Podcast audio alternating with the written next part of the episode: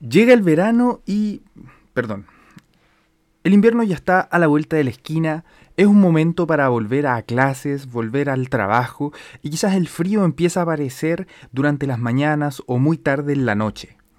Y la verdad es que eso implica empezar a preocuparse de algunas cosas como la calefacción, si es que el calientacama está puesto, y también la contaminación dentro de nuestro hogar y dentro de nuestras ciudades al utilizar estos tipos de calefacción empiezan a aumentar algunos costos y es por eso que el día de hoy vamos a ver algunos consejos que nos permitirán aumentar la eficiencia energética en el hogar haciendo nuestra calefacción un poco más eficiente.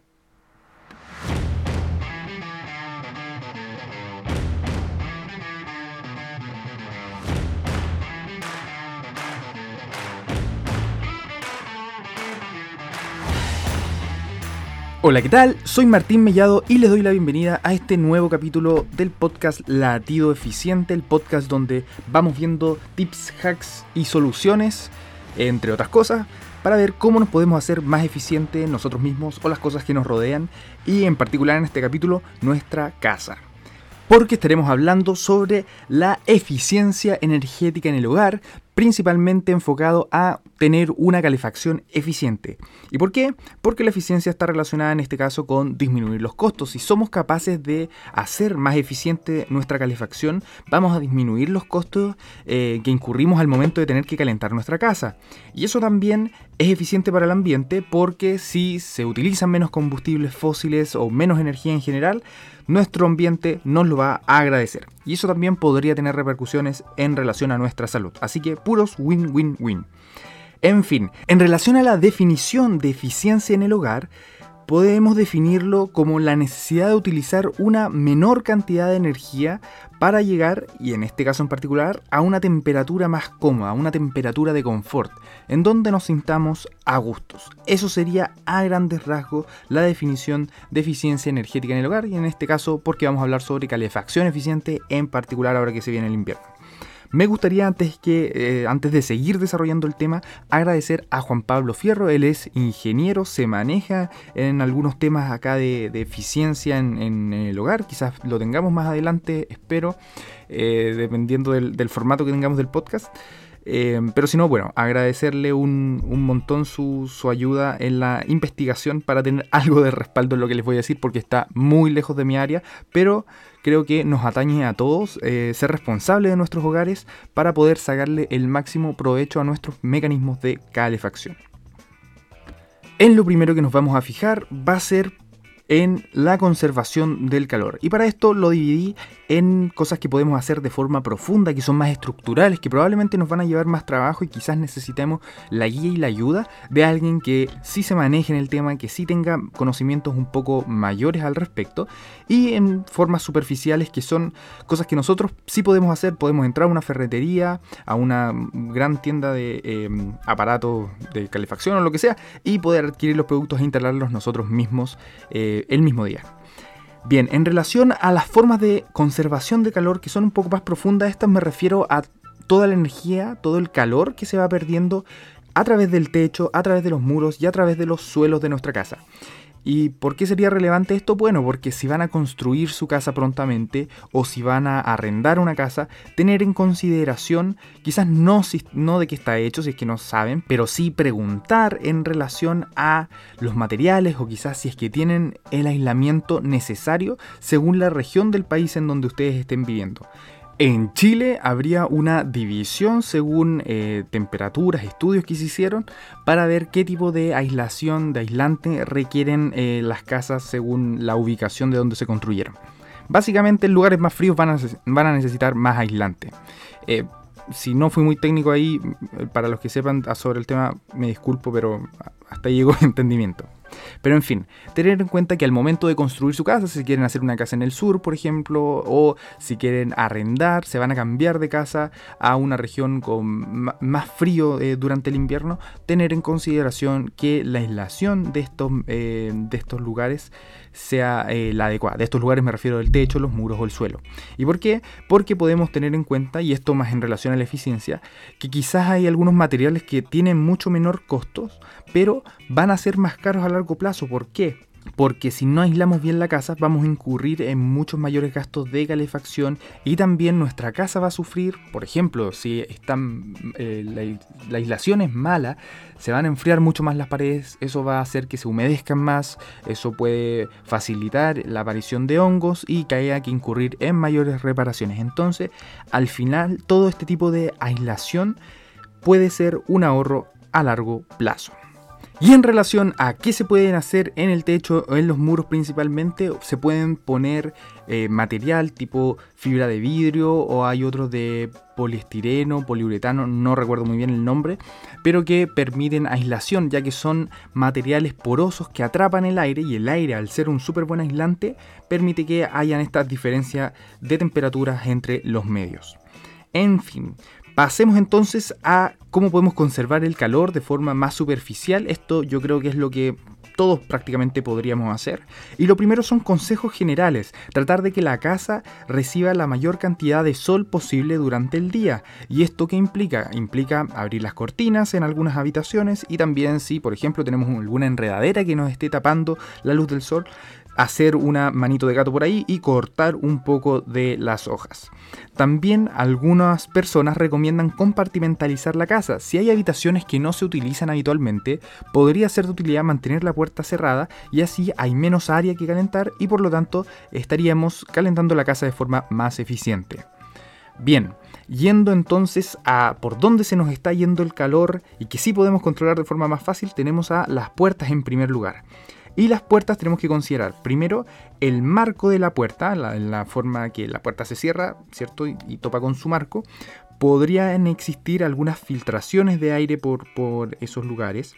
Y ahí un aislante alrededor del marco podría ser, eh, un aislante son unas especies de goma que se utilizan alrededor de los marcos y que pueden hacer un sello un poco más, no sé si hermética es la palabra, pero es un cierre mucho más acoplado.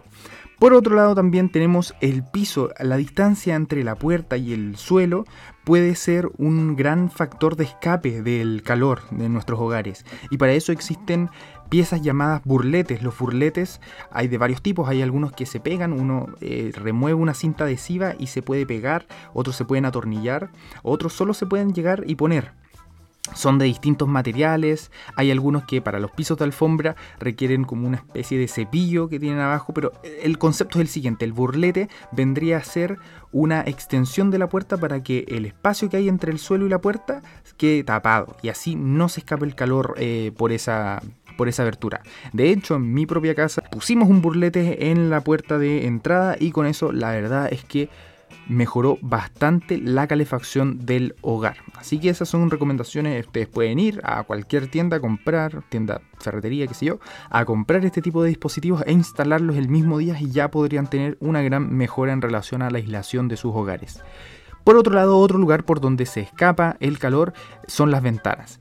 Y ahí depende el marco de las ventanas. Aparentemente los marcos de PVC de las ventanas, y esto ya es mucho más estructural y quizás eh, son costos en los que hay que incurrir, o si es que todavía no construyen su casa para tenerlo en consideración, pero aparentemente los marcos de PVC tendrían una mejor aislación que los de aluminio. Sí les recomiendo averiguar por su cuenta y tener en consideración sobre el marco de las ventanas que vayan a utilizar. Lo que sí es más consistente en relación a la información que pude recopilar es el uso de los vidrios y es que existen estos vidrios que son dobles y que tienen una capa de aire entre los dos de dermopanel y que producen una mucho mejor aislación en temas de temperatura. Entonces son muy recomendados. Y también hay algunos films que pueden utilizarse en los vidrios y que pueden hacer que el calor rebote en verano, pero se mantenga dentro de la casa en invierno. Aparentemente serían súper, súper buenos. Y por otra parte también existen aislantes así como los que se ponían en el marco de la puerta, pero para poner en relación al marco de las ventanas. En algunas partes también les llaman burletes a estos aislantes que se ponen alrededor del borde interno de las ventanas y de las puertas. Siguiendo entonces, también en relación a los marcos de ventanas y puertas, pero su relación ya más con el muro, es que pueden existir algunas filtraciones. Y tenemos que tener ojo con las filtraciones porque pueden contribuir significativamente a la temperatura de nuestros hogares. Y ahí, por ejemplo, en relación a los marcos ya de la puerta y la ventana, el espacio que hay entre el marco de la puerta y el muro, o el marco de la ventana y el muro, es que es posible utilizar algunos tipos de siliconas o espumas que la verdad no son tan costosos o sea, por la considerando el beneficio que tienen, pude cotizar algunos, salían aproximadamente unos 10 mil pesos chilenos, son como 10 dólares aproximadamente, y que permiten eh, sellar mucho mejor las casas y así tener una mejor aislación. Siguiendo entonces con la eficiencia del calor en el hogar, la calefacción eficiente es que también tenemos que tener en cuenta los mecanismos que vamos a tener de generación de calor. Y ahí tenemos un montón de alternativas. Les recomiendo investigar qué es lo que más se adapta a su bolsillo primeramente qué es lo que va a salir más a cuenta futuro, porque eh, algunas opciones pueden ser más baratas, pero el combustible que necesitan va siendo más caro, entonces a largo plazo van gastando mucho más dinero. También considerar los espacios y la ventilación en el hogar, ya que algunos, eh, métodos de, algunos métodos de calefacción requieren una mayor ventilación para que sean más seguros. Y además existen algunas, aquí no nos vamos a, no vamos a profundizar en este tema, pero sí los invito a que tengan en la mente, eh, que tengan en consideración el tipo de calefacción que están ocupando, si es adecuado para el espacio, si el lugar donde ubican, por ejemplo, muchos hablan de que eh, las estufas sería ideal colocarlas cerca de los lugares más helados, cerca de una ventana o cerca de mm, los pasillos, que son lugares más fríos, para poder optimizar mucho mejor su uso. Pero hay que tener también cuidado en que no vayan a entorpecer el tránsito y generar algún accidente. En fin, y lo otro son tener algunas alternativas un poco más verdes, como los paneles fotovoltaicos, que en algunos casos el Serviu da algunas subvenciones, si es que son candidatos a ellas pueden investigarlo en su página, en la página web. Eh, pero hay paneles solares que permiten eh, contribuir a mantener la casa un poco más un poco más caliente, también permiten utilizar menos agua caliente, eh, básicamente ayudan bastante en la eficiencia energética y eso también significa un ahorro a largo plazo. Y también, bueno, tenemos que tener en cuenta el tema de la ventilación. Si vamos a hacer que nuestra casa sea un poco más hermética, puede que se acumulen muchos gases de combustión según la fuente de, calefacción que tengamos. Y va a ser clave tener una adecuada ventilación, hacerlo cada dos horas, por ejemplo, en las estufas a gas o, o parafina, etc. Bien, entonces, para resumir, eh, la eficiencia en el hogar, la calefacción en el hogar es relevante porque nos permite, uno, eventualmente ahorrar en relación a costos a largo plazo, tanto en el tipo de calefacción que se utiliza, porque utilizamos menos calefacción, pero nuestra casa mantiene más la energía, entonces es más barato. Y si tenemos en cuenta estos cambios estructurales, eh, que son más caros al corto plazo, pero a largo plazo podrían pagarse. Y lo otro es que también contribuye a nuestra salud porque contaminamos menos. Por otro lado, entre las medidas que vimos para conservación del calor, tenemos estas que son más profundas y requieren quizás la ayuda de alguien que sepa, eh, tanto para elegir el material como para instalarlo en nuestro entretecho o a través de los muros, pero también existen algunas medidas un poco más superficiales que son algunos consejos súper eh, básicos como cerrar las cortinas y exponerse más al sol, pero también algunas medidas que podemos realizarles a nuestras propias puertas y ventanas para evitar las filtraciones del aire caliente que tenemos. Cuando me refiero a cerrar las cortinas es porque efectivamente durante el día la idea es que nuestra casa reciba sol y ahí hay que mantenerlas abiertas, pero en la noche cuando ya el sol no está contribuyendo la idea es que la cerremos para que la cortina sirva de aislante. De hecho las blackouts serían bastante buenas para poder cumplir esta función. También es relevante considerar el método de calor que estamos utilizando para generar calor y mantenernos eh, calentitos y súper cómodos en nuestros hogares y también tener una adecuada ventilación para prevenir enfermedades respiratorias principalmente. En fin, eso ha sido todo por hoy. La verdad es que es un capítulo más que nada para invitarlos a reflexionar si es que su casa está adecuadamente eh, aislada, si es que no tienen alguna filtración o no hay alguna forma en que quizás, quizás estén gastando de más cuando con simples medidas podrían mejorar mucho más la calefacción en sus hogares. Eso sería todo por hoy. Muchas gracias por escuchar este capítulo de Latido Eficiente. Recuerden que como siempre pueden enviarme sugerencias, comentarios o lo que ustedes quieran al mail latidoeficiente.gmail.com. Soy Martín Mellado y me despido hasta la próxima semana. Muchas gracias. Que estén muy bien. Chao, chao.